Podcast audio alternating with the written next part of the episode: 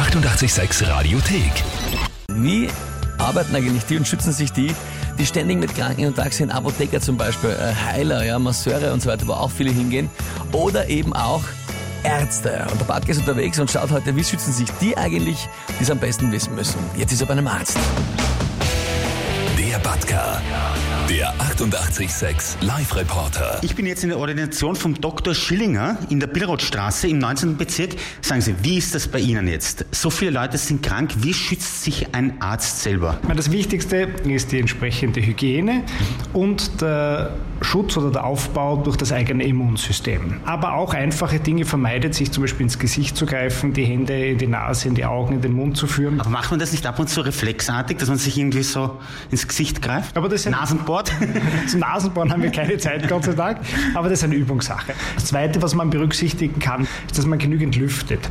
Also ich handhabe das halt so, dass ich nach jedem Patienten kurz lüfte, einfach um äh, wieder frische Luft hereinzubringen und die Ansteckungsrate damit zu reduzieren. Also ich brauche mir nichts Negatives denken, wenn Sie nach mir die Türklinke desinfizieren und auslüften, oder? Nein, ist nichts Persönliches gegen Sie. Sie wissen als Arzt selber, überall sind diese Keime, diese Viren, ja.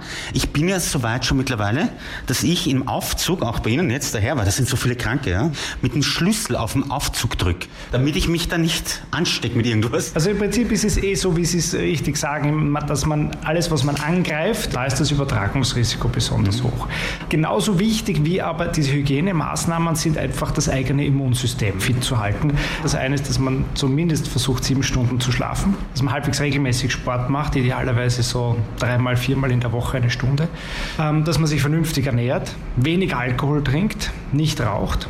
Und von den ganzen Nahrungsergänzungsstoffen, die dann da angeboten werden, ist wahrscheinlich das Vitamin D das äh, sinnvollste, weil es das Immunsystem am besten stimuliert. Das heißt also, mein Immunsystem stärke ich, indem ich wenig Spaß am Leben habe. Immunsystem stärkt Sie, indem Sie viel Spaß am Leben haben. Sie müssen viel Zeit im Bett verbringen und Sport betreiben. Vielleicht lässt sich das ja kombinieren. Und eine Frage habe ich noch. Sie als Arzt, was sind Sie für ein Patient? Sind Sie so ein Wehleidiger oder? Dann bin ich so wie alle Männer schwer krank, auch bei geringen Symptomen. Herr Doktor, ich danke Ihnen vielmals fürs Interview und gebe aus dem 19. Bezirk zurück ins Studio.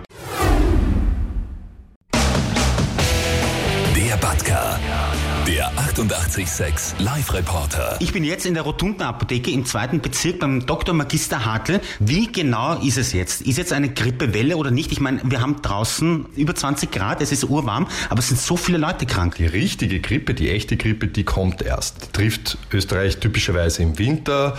Das, was wir jetzt haben, ist ganz einfach grippale Infekt. Also ich kann festhalten, es wird noch schlimmer.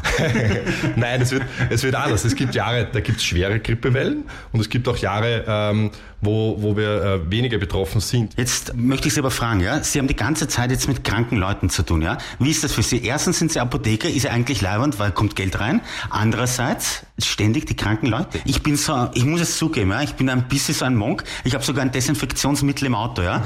Wenn Sie jetzt einen Kunden haben, ja, der kommt und was machen Sie dann? Drehen Sie sich dann weg und denken sich, Scheiße, bitte nicht, ja? Naja, das ist halt auch ein gewisses Berufsrisiko. Man kann sich dagegen jetzt auch nicht immer schützen. Wir schauen zum Beispiel auch, dass wir alle möglichen Impfungen haben. Man kann sich bis zu einem gewissen Grad schützen und bis zu einem gewissen Grad wieder nicht. Desinfizieren Sie sich nach jedem Kunden? Nein, geht nicht. Kann ich nicht machen. Kann ich nicht machen. Ja? Wenn ich dem Kunden die Hand geschüttelt habe, wasche ich mir manchmal die Hände und desinfiziere mich. Aber nach jedem Kunden äh, kann ich das schlicht und einfach nicht machen. Es ist ja sogar das Geld verseucht. Es ist ja alles verseucht. Es sind überall Viren. Naja, Geld, Geld ist schmutzig, ja klar. Ja, äh, sehr viele von uns zahlen ohnehin schon mit Bankomat. So gesehen auch gut. Herr Doktor, ich danke Ihnen vielmals fürs Interview. Muss ganz ehrlich sagen, zeitweise beneide ich Sie nicht um die Arbeit. Also ich denke mal, jede Arbeit hat ihre, ihre Schattenseiten und ihre guten Seiten. Prinzipiell, ich mag meinen Beruf, ich habe mit Leuten zu tun und wenn man jemandem helfen kann, ist das letztlich ein sehr schönes Gefühl. Dann wünsche ich Ihnen alles Gute, werden Sie nicht krank. Gell? Sie sind ein leibender Apotheker. Gell? Danke. Der Batka. Der 886 Live-Reporter. Schöne Grüße aus der IMED 19 im 19. Bezirk in der Billrothstraße. Neben mir sitzt der Herr Dr. Schlesinger und Sie sind Akupunkteur. Richtig, also ich bin Internist, Allgemeinmediziner und habe zusätzlich das Diplom für Akupunktur. Kommen zu Ihnen Leute, die schon krank sind oder kommt man zum Akupunktieren, bevor man krank wird? Ähm, Akupunktur kann sowohl zur Vorbeugung verwendet werden, als auch bei Patienten, die bereits Symptome zeigen. Sie als Akupunkteur, ja, stechen Sie sich selber, damit Sie nicht krank werden? Oder wie schützen Sie sich vor diesen grippalen Infekten gerade? Also ich selbst ähm, steche mich nicht selbst, aber ich gehe selbst auch zu Kollegen, die Akupunktur anwenden. Wo sticht man rein gegen die Grippe? Also in der Akupunktur gibt es zwölf Hautmeridiane. Einer der wichtigsten Meridiane, vor allem für die Vorbeugung von grippalen Infekten äh, ist der Lungenmeridian, der sich im Bereich eben des Armes befindet, bis zum Daumen. Weiters auch im Bereich des Dickdarmmeridian gibt es auch sehr schöne Punkte im Bereich der Nase, das sind auch eben auch Dickdarmmeridianbereich, äh, wo auch zum Beispiel reingestochen werden kann. Der Dickdarmmeridian ist bei der Nase. Das ist sehr komisch.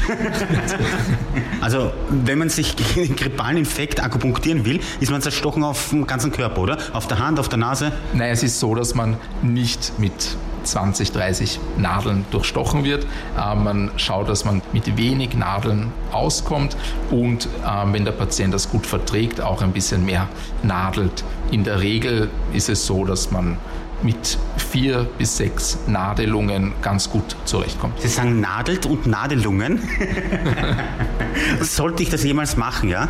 Diese Nadelungen da, die Akupunktur, tut das weh? Es sind ganz dünne Nadeln. Was ich auch anwende, ist die Laserakupunktur bei Patienten mit Nadelphobie. Auch bei Kindern kann man das sehr gut anwenden, aber in der Regel tut eine Akupunkturanwendung nicht wirklich weh. Jetzt habe ich noch eine Frage. Ja? Ja. Muss man dran glauben oder hilft es auch so? Ich bin der Überzeugung, dass es hilft. Also kann ich es ausprobieren?